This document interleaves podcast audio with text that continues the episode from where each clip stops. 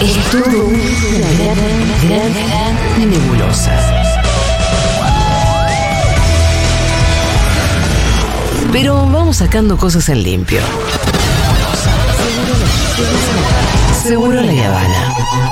¿Qué tal, Santiago Levín? ¿Qué tal, Julia? ¿Qué ¿Cómo tal, estás? Pitu, Fito? ¿Cómo ¿Cómo, están? Bien, bien, lo mejor que se puede, lo mejor que se puede dadas las circunstancias. Estuve escuchando la apertura del programa y los últimos 20 minutos. Sí. Creo que la mayor parte de lo que había que decir del análisis y el comentario político está dicho. Y periodístico está dicho. la columna de hoy se llama Violencia Política y Salud Mental Sí. para tratar de hacer un pequeño aporte desde el lado de la salud mental. Eh, primero, aclaro que suscribo lo que ustedes dijeron antes. Estoy, estoy de acuerdo con el espíritu, con el estado de ánimo, con todos los comentarios. ¿Estuviste en la plaza, Este, Santiago? Estuve en la plaza. Estuve en la plaza un rato, me encontré con mucha gente. ¿Te reconfortó un poco? Siempre reconforta ir a la plaza. A mí me hace bien ir a la plaza. No el motivo que nos llevó a la plaza. Me parece que por primera vez en mucho tiempo Alberto Fernández tuvo un- una reacción rápida. Este, eh, convocó al, al feriado. Me parece que fue importante. Mucha gente no hubiera podido ir de lo contrario. Era, la, era el gesto necesario para que se pudiera hacer una manifestación popular de esa naturaleza. Eh, quiero poner el acento en algo que lo dije muchas veces, pero ahora orientado a este tema en particular. Volvamos a hablar un poquito de las palabras y de las metáforas, porque eh, cada vez estoy más convencido de que la lucha política que tenemos que dar es una lucha cultural. Eh, y que la derecha nos ha arrebatado muy inteligentemente las palabras, los focus groups, eh, la importancia de la comunicación. Cuando digo focus group no me refiero a, a que sea importante la técnica misma del marketing aplicado a la política, sino la reflexión en grupo que antes era tan característica en nuestro país en la década del 60 y la primera mitad del 70, y luego la grupalidad se terminó con la dictadura militar y vuelve a aparecer, siendo que es un instrumento tan importante, no solo terapéuticamente, sino como espacio político de reflexión y de crecimiento. eh, y fue rehabitado por este, los equipos de marketing de la derecha. Fíjense, por ejemplo, lo que ha pasado en Chile. En Chile, eh, claramente el gobierno se durmió. Sí. Eh, yo creo que el mayor error que se puede cometer en política es pensar que las cosas se van a dar por sí solas. Un error que este gobierno viene cometiendo sistemáticamente. Eh, yo escuché al presidente decir, de las buenas noticias el pueblo se entera solo, no hace falta recordárselo. Eh, Ay, por favor. craso error. Ay, ¿cuándo dijo eso? Craso error, craso error, eh, y gente que lo rodea. Eh, en Chile eh, se permitió que la delantera, luego del enorme trabajo de la constituyente, la tomara el grupo del diario El Mercurio, y de esa manera ir armando una, un nuevo sentido común. El sentido común es el lugar que hoy tenemos que ir a disputar y eso se disputa eligiendo bien las palabras, eligiendo bien las metáforas, eligiendo bien los canales de comunicación. La, Shoah, el holocausto, el asesinato de millones y millones de personas judías, de gitanos, de homosexuales, de personas con discapacidades físicas durante la Segunda Guerra Mundial por Hitler, no hubiera sido posible si primero no había todo un trabajo cultural eh, para instalar un sentido común según el cual esas personas eran las culpables de todas las desgracias. No se puede meter en cámaras de gas millones de personas si primero no instalás la necesidad de que ello suceda y sea vivido con alivio. Quiere decir que acá hay un trabajo muy prolijo, la responsabilidad no es la misma en todos, pero hay un trabajo muy prolijo de instalación del hecho de que estaríamos mejor con Cristina muerta. Si eso no estuviese ya previamente realizado, nadie podría, eh, desde el punto de vista social, cultural, eh, ponerle un arma en la cara de esta manera. Claro, porque hay algo concreto respecto de la figura de ella, Digo, si la tocan a Cristina, qué buen país vamos a tener. Eh, le, le mandaron a Feynman y él lo Sí. repitió diciendo que estaba muy bueno, que casi que suscribía. La idea, total, la idea de. También porque, porque es muy- bastante ridícula la idea de. También de que con una persona fuera del mapa se. El país se- automáticamente pasa a ser como esa persona le gustaría que fuera. Eso, eh, esa, la, este, yo creo que, a ver, ese es el punto clave, Claro. Fito. Yo creo que en lugar de enojarnos mucho con los Feynman y con los eh, Lanata y con los, eh, eh, ¿cómo se llama este pibe? El, el hijo, Viale. eh, Viale y el otro también, Nico Uñaski, que son, son, son unos, lo, lo digo realmente, yo no tengo abogado, pero son unos pobres boludos. Este, lo que nosotros tendríamos que realmente prestar atención es a los sótanos de la democracia, como los llamaba Bobbio, en donde se fabrica este sentido común. Porque solamente cuando este sentido común se esparce como la manteca en una tostada por todos lados, es cuando algunas acciones pueden llegar a ser posibles. El linchamiento, el este El scratch. el escrache, el, el pegarle a un extranjero, el convencernos. Hubo una época donde los eh, culpables de todo eran los bolivianos y los Sí, paraguayos. Afortunadamente esa etapa la hemos superado.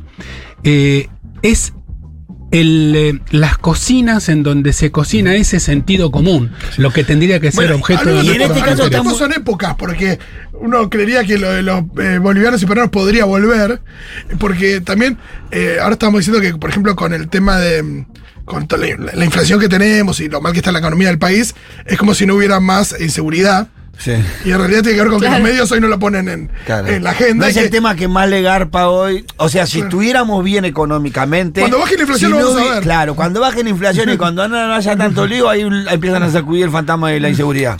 El- el No, pero te quería decir que, que lo que vos eh, venías relatando eh, está más claro que nunca en este caso, porque el propio pseudo amigo íntimo es el que lo expresa textualmente. Dice, cuando dicen, quizás tendríamos menos impuestos si lo hubiera matado. Y la idea, esa relación también Cada- tan- esa relación tiene que ver con lo que decís vos. A- Ese, acá- eh, lo de la relación es como para que. Hay muchas cosas, digamos. Eh, eh, yo hablé muchas veces aquí de palabras y comunicación en relación a la pandemia. No nos dieron mucha bolilla cuando estuvimos en esa mesa de asesores. Tampoco pedimos que nos den bolilla siempre, digamos, nadie es un iluminado acá, pero eso lo dijimos muy bien. Este, no hablar de distanciamiento social, sino de distanciamiento sanitario. Los efectos de sentido que se logran son distintos. Eh, hablamos también de la eh, de la violencia en la comunicación que no puede ser respondida con violencia en la comunicación. El eh, jueves pasado fui invitado a un espacio político a, a dar una charla, que fue la primera charla con gente después de toda la época de la pandemia, Ajá. donde había 40, 50 personas, militantes, etcétera. Y uno de los chicos más jóvenes me preguntó si yo realmente pensaba que este, promover el amor, el amor por la diferencia, eh, eh, era lo correcto frente al odio. Y yo ese mismo día a la noche fue el atentado. Mm. ¿Qué Eh, contestaste? Media hora después, que sí, que yo creo que Sí. lo correcto es no promover la violencia en respuesta a la violencia. Porque por una cuestión estrictamente de, de- de consecuencias eh, prácticas. Porque lo que se produce es un enfrentamiento de partes desiguales. No son iguales los dos, este, lo- los dos este, bandos contendientes. No Claro, son vos no estás iguales. dispuesto a hacer un golpe de Estado. No, no solamente eso, No sino que no tenés las armas, no tenés el poder, no tenés la suma del poder público, no tenés las fuerzas de seguridad. Entonces, es importante la construcción desde una concepción colectiva. Y la construcción desde una concepción colectiva solamente se puede hacer promoviendo la solidaridad. Para decirlo en términos muy generales, este tipo de actos de violencia son el resultado de infinidad de pequeños eh, microcosmos comunicacionales, entre los cuales está el triunfo de la derecha neoliberal eh, de haber entronizado el individualismo, la meritocracia, el te salvás vos solo, el hay un culpable uno solo de todo lo que está pasando, todo lo que te falta en el bolsillo lo tiene la yegua, se robaron tres eh, PBIs lo tienen enterrado en la Patagonia, etcétera, etcétera. Se me agota la cantidad de... Yo no estoy diciendo que no haya habido corrupción en los 12 años kirchneristas, seguramente sí la hubo y es probable que en algunos casos haya sido incluso muy importante. Sí, eh, Cristina inclusive lo ha- eh, cuando hace eh, referencia a López, una de las cosas que por ahí pasó por alto es que hubo un reconocimiento de la corrupción. ¿No? Claramente. Sí, claro. Claro, Pero, y, y mirá pero- cómo pero estarán no los tipos. Claro, y pero mirá cómo estarán los tipos que ni siquiera pudieron manotear eso. Porque si Cristina hubiera hecho esa declaración en otro contexto, hubiera retumbado porque era la primera vez que Cristina hablaba sobre hechos de corrupción concretos durante su gobierno. Yo Sí. vuelvo a Lo que pasa recomendar. que la guita de López. No, no, no- no es bueno seguirla porque Sí. termina. Por supuesto, se termina donde, donde a alguna gente no le interesa que termine. Yo quiero volver a recomendar por enésima vez el discurso del 2015 de Álvaro García Linera. Este, al recibir el honoris causa, creo que en la Universidad de Quilmes, eh, lo pueden buscar, ponen 2015 García Linera en YouTube y aparece, dura una hora más o menos, cada minuto vale la pena, está hablando de lo que está pasando hoy y también habla de la necesaria intolerancia con los actos de corrupción, aunque sean cometidos por amigos íntimos, como el político o la política del futuro que uno quiere. ¿Qué tiene que ver todo esto con la salud mental? Bueno, ustedes vieron el estado en el que quedamos todos el viernes. Eh, este fin de semana, eh, cantidad de gente diciendo Estoy desanimado, desanimada. Esto que estuvo a punto de pasar fue casi una tragedia. Esto tiene que ver porque la violencia es eh, uno de los venenos más conocidos y mejor manipulados también por ciertos intereses de la salud mental. Y la democracia requiere salud mental en el sentido de la capacidad de pensar, no perder la capacidad de pensar, no perder la capacidad de ayudar a los demás, no perder la capacidad de pensarse a cada uno de nosotros y de nosotras como formando parte de un entramado, donde si uno tira un poquito de un lado se siente del otro, todo lo que decimos y lo que hacemos y nuestras acciones terminan repercutiendo en la calidad de vida de los demás. En el mundo donde nosotros cuatro y seguramente a casi todos los oyentes y las oyentas de Segurola nos gustaría vivir, eh, este tipo de situaciones como las que se dio el jueves pasado a la noche no deberían ocurrir nunca. Y tendrían que existir recursos institucionales un poco más aceitados para poder prevenir y para poder actuar rápidamente. El hecho de que todo se haya hecho mal tampoco es casual. No quiero decir que todo eso estaba preparado. Lo que quiero decir es todo lo, todo lo contrario, ¿Todo qué que cosa? no Lo- estaba la parte de la seguridad? Sí. No digo que haya sido a propósito, pero está todo tan mal preparado que asusta. Sí, sí, sí. Creo que estamos. Hay tantas cosas para decir que nos olvidamos de insistir en que la seguridad de Cristina ya no debería volver a ser la misma para nada. O sea, Cristina ahora tiene que ir con chaleco de fuerza. Es- eh, Fede nos contaba cuando estuvo ahora en San Pablo que para entrar a los actos de Lula, incluso los multitudinarios tenían que pasar por un montón de cacheos, digamos. Es otra la bocha, Saben ¿eh? que- En Brasil tuvo que haber un montón de tragedias, pero la bocha terminó siendo otra. Es una pena. Y pero bueno, ninguno de nosotros se quiere quedar sin Cristina en este país. No, no tendríamos Y- que quedarnos sin ningún dirigente político, sin Cristina, que... Este, pasa es que a Cristina es a quien la quieren matar, Santiago. Sí, A Cristina es a la que quieren matar. sí, Alfonsín también lo quisieron matar, este, y hubo, era otro país y otro mundo, eh, pero también lo quisieron matar en dos oportunidades. Vaya a saber en cuántas oportunidades la quisieron matar a Cristina y nosotros nos enteramos de esta. Eh, claramente hay una intención de borrar, y se lo dice con estas palabras, de borrar a los dirigentes peronistas del mapa, de borrarlos. Eh, el bullying, yendo a lo microscópico, estábamos en lo macroscópico, el bullying y toda forma de violencia, incluso la violencia machista, también está sostenida en una narrativa, en un discurso, en unas palabras, en unos valores que se convierten en sentido común. Y yo creo que la principal tarea es descubrir dónde están esas fábricas de sentido común y desarticularlas.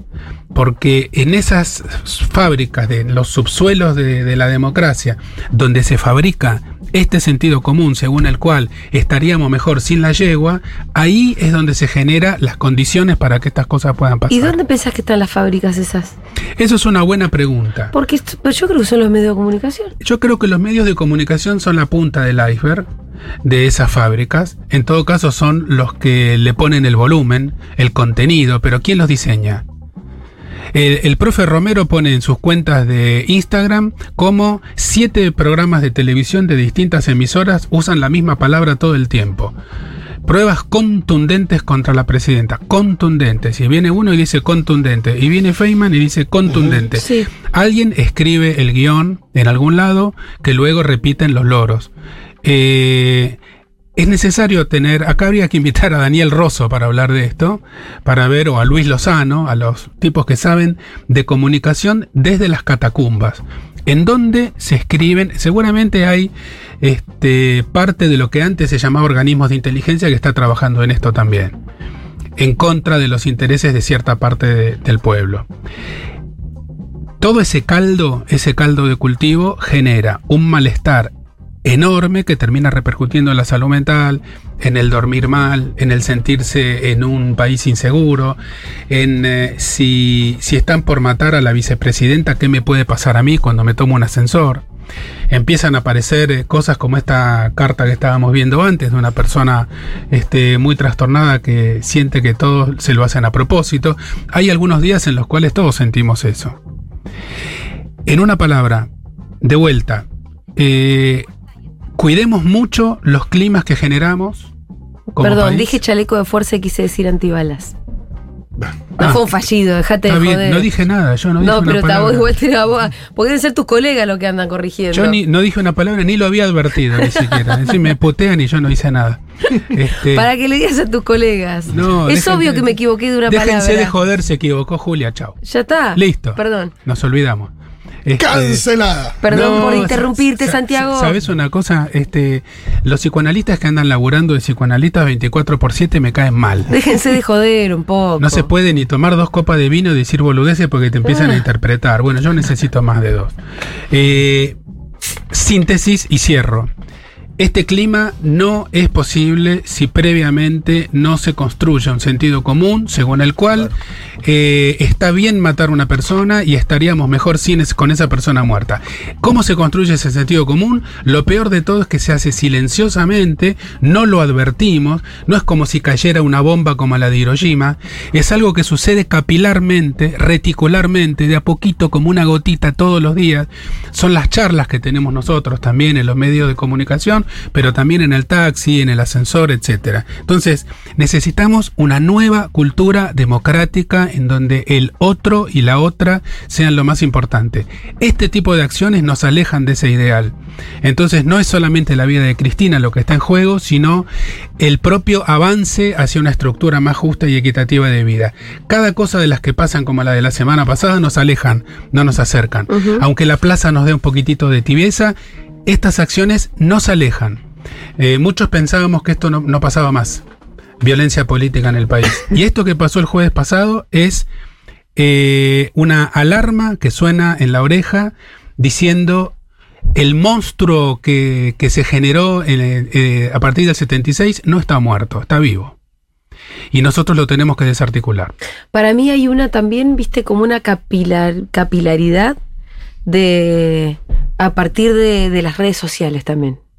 Sí, pero las De- redes sociales manipuladas, Juli. Sí, sí. No las redes sociales como suma de individualidades. Si un boludo como yo se pone a tuitear alguna cosa insultante, eso tiene un recorrido muy corto. Pero las redes sociales tienen un manejo del Big Data que está hecho también desde sótanos, Sí. desde los sótanos de la democracia. Eso lo sabemos perfectamente. Así ganó Clinton, así ganó Obama, eh, sí, Barack Obama, este, así ganó Bolsonaro. Clinton, Clinton fue el primero que creo que era en la época ya de los inicios de Facebook. ¿en serio? Sí. Ah, mira. Entonces, este, eh, hay una sociología y una técnica del manejo de redes que aumenta o disminuye este, el tenor de odio, pero no se llama, no se trata solamente del odio. El odio es un, un componente normal del psiquismo humano. Eh, yo no estoy evangelizando ni diciendo que no hay que tener odios. El tema es qué hace uno con el odio. Eh, el odio uno lo puede sentir. Está bien sentir odio, sentir bronca, sentir ganas de pegarle a alguien. El problema no es sentir eso, eso es legítimo. El tema es qué hace cada uno con eso. Sí, y lo que hicieron las redes, que yo lo he dicho varias veces, le dieron la posibilidad al sorete de ser sorete sin poner la cara. Porque cuando yo era pibe, para vos ser sorete había que poner la cara. Claro. Cuando vos le querías decir algo que doliera, que hiriera a otra persona, tenías que ir y decírselo. Ahora tenés ahí tipos que le dicen a otras personas cualquier cosa, cualquier cosa, y no tienen que poner la cara, ni el nombre tienen que poner ni siquiera. Una más, Es gratis. porque eh, me acabo de acordar y creo que esto es eh, mejor para cerrar. Hace un rato Fito decía que su hijo aprendió a decir este prestar no gusta. No Sí. gusta prestar. No gusta prestar. Bueno, eso me pongo freudiano un minuto. A nadie, nadie nace gustando prestar. la, la civilización es algo que se aprende con sufrimiento, con mucho sufrimiento. Ese sufrimiento tiene como resultado, como mínimo, una neurosis. Esa neurosis que todos tenemos de una manera o de otra es el precio que pagamos por vivir en sociedad. Sí, venga esa neurosis, ¿no? Venga esa neurosis, por supuesto. La generosidad, la ternura, eh, el amor por el otro, saber que tengo que cuidar al otro para cuidarme a mí, son cosas que se aprenden y que dependen del entorno cultural, comunicacional que reciba a ese cachorro humano. Por eso es tan importante que si queremos diseñar un mundo mejor, nos preocupemos primero por diseñar un entorno cultural, simbólico, de palabras, de metáforas, de comunicación que nos albergue como seres merecedores de esa ternura. Si no, nos vamos todos al carajo, este, co- como el pibe este que le puso una pistola en la cara a la vicepresidenta. Bravo. No, no, no, me emocioné. Eh, tenemos tiempo Quiero para tatuar todo esto que dijo? Santiago recién en la espalda. Tenemos tiempo para escuchar mensajitos. Para leer si A ver qué tenemos por aquí. yo no me puedo conectar. ¿Tenés vos, Fito? Se me está recargando de nuevo, pero eh, ya enseguida. Tira cualquier cosa. No, y qué, y qué diferencia también, porque uno, uno podría escuchar en, en la tele algún colega de Santiago tratando de hacer una especie de diagnóstico de la cabeza del de per- el perpetrador del hecho, como si lo conociera, y nada, Santiago hace otra cosa acá y tanto más valiosa. Para pensar en esas fábricas, en esos suelos, recomiendo leer al colectivo Juguetes para. Estoy en otra cosa, perdón. Sí, la fábrica. ¿Qué charla es la que recomendó Santiago? El García Linera 2015 se pone en YouTube, dijiste. Sí, en Argentina, este, recibiendo un doctorado honoris causa, creo que en la UNCI, en alguna de las universidades del conurbano bonaerense.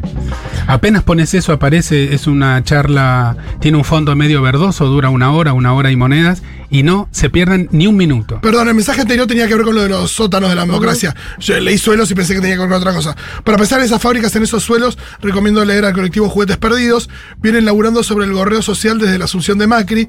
Tienen algunos libros y también escribieron en Anfibia.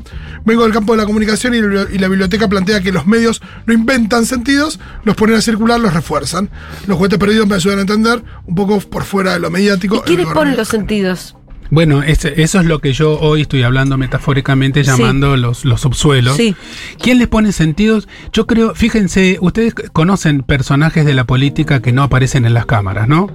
Como siempre existen estos personajes de la política que no aparecen en las cámaras. Es más, el verdadero poder siempre está detrás del poder, eso lo sabemos desde siempre. Sí. Y existen equipos, Yo creo que en el último equipos tiempo. enteros Sí. Destinados a fabricar sentido común y a elegir cuáles son los mejores canales para sacarlo. Ujú. Llevan muchísimo dinero, cobran muchísimo dinero con eso, porque por un lado te hacen ganar una elección. Pero por el otro lado, te manejan el sentido común, te hacen perder, por ejemplo, el referendo de ayer en Chile. Sí. Eh, te cambian, cambian sentires. Antes se hacía con este con golpes de Estado, ahora se hace de esta manera.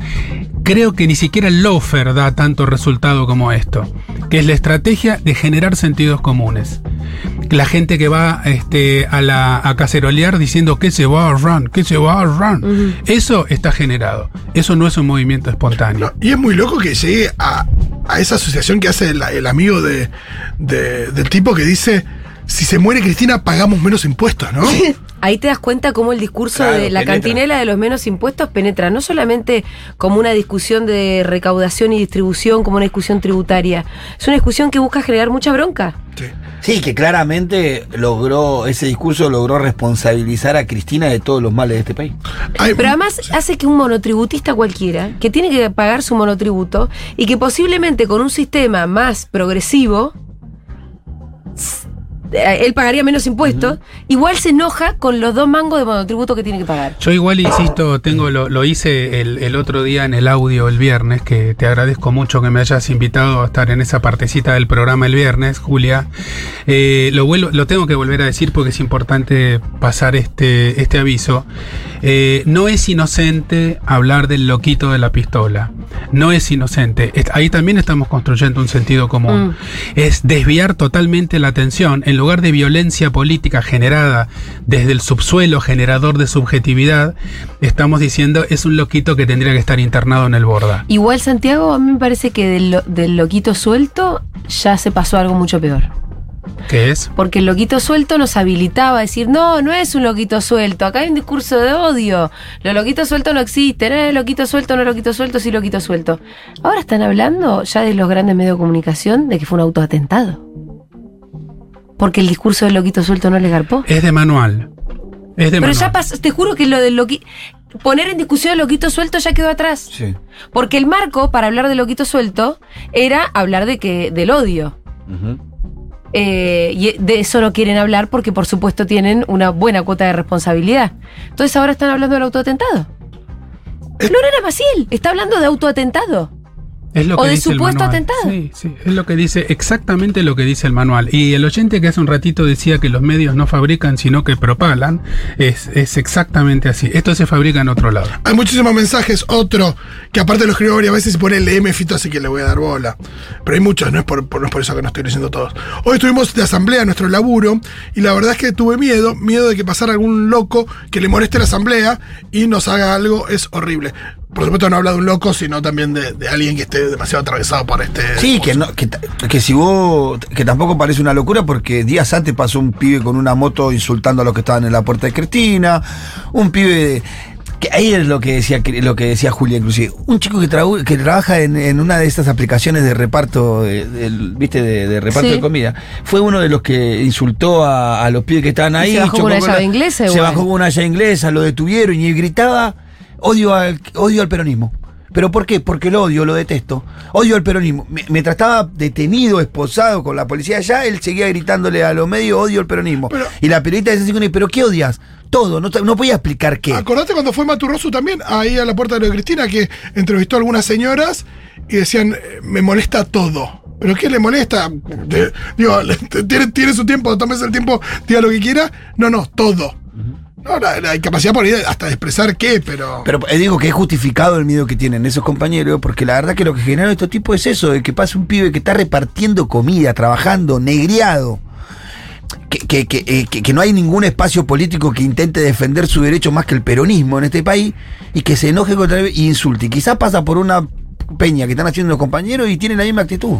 Mira, un sentido común que se ha construido, por ejemplo, y que todo el mundo repite, es que, por ejemplo, en Cuba hay un régimen totalitario. ¿Por qué? Porque no pueden salir a, a Miami o a ir a las playas del sur de Tailandia o ir a, este, a gastar plata en otro lado. Y que esto que nosotros estamos viviendo aquí, que es un resto, una migaja, lo, llaman, lo llamamos democracia porque todo el mundo es libre de hacer lo que quiera. Eso también es un sentido común que es necesario salir a discutir. El sentido común, lo que hace el feminismo es salir a discutir un sentido común, que es el sentido común de que las minas valen menos que los varones y que se les puede pegar cuando al varón se le dé la gana. Eh, esos sentidos comunes están construidos porque responden a determinados intereses. Cuando en la propiedad privada también es un sentido común muy bien construido. Los títulos de propiedad. Tenemos que cerrar, pero me interesa esto que dice Virginia. Dice, me da mucha bronca cómo logran que en su fila gente que está, pongan en su fila gente que está lejísimo de sus intereses. Bueno, esa es la fuerza del sentido común. Exactamente. Para eso está inventado. Exactamente. Para eso está inventado. Porque si no, no, no hace falta convencer a nadie de que haga algo que no le conviene. Absolutamente. El mejor invento del capitalismo es el pobre de derecha. Muchas gracias, Santiago Levín. Nos vemos el lunes que viene. Beso grande. Gracias.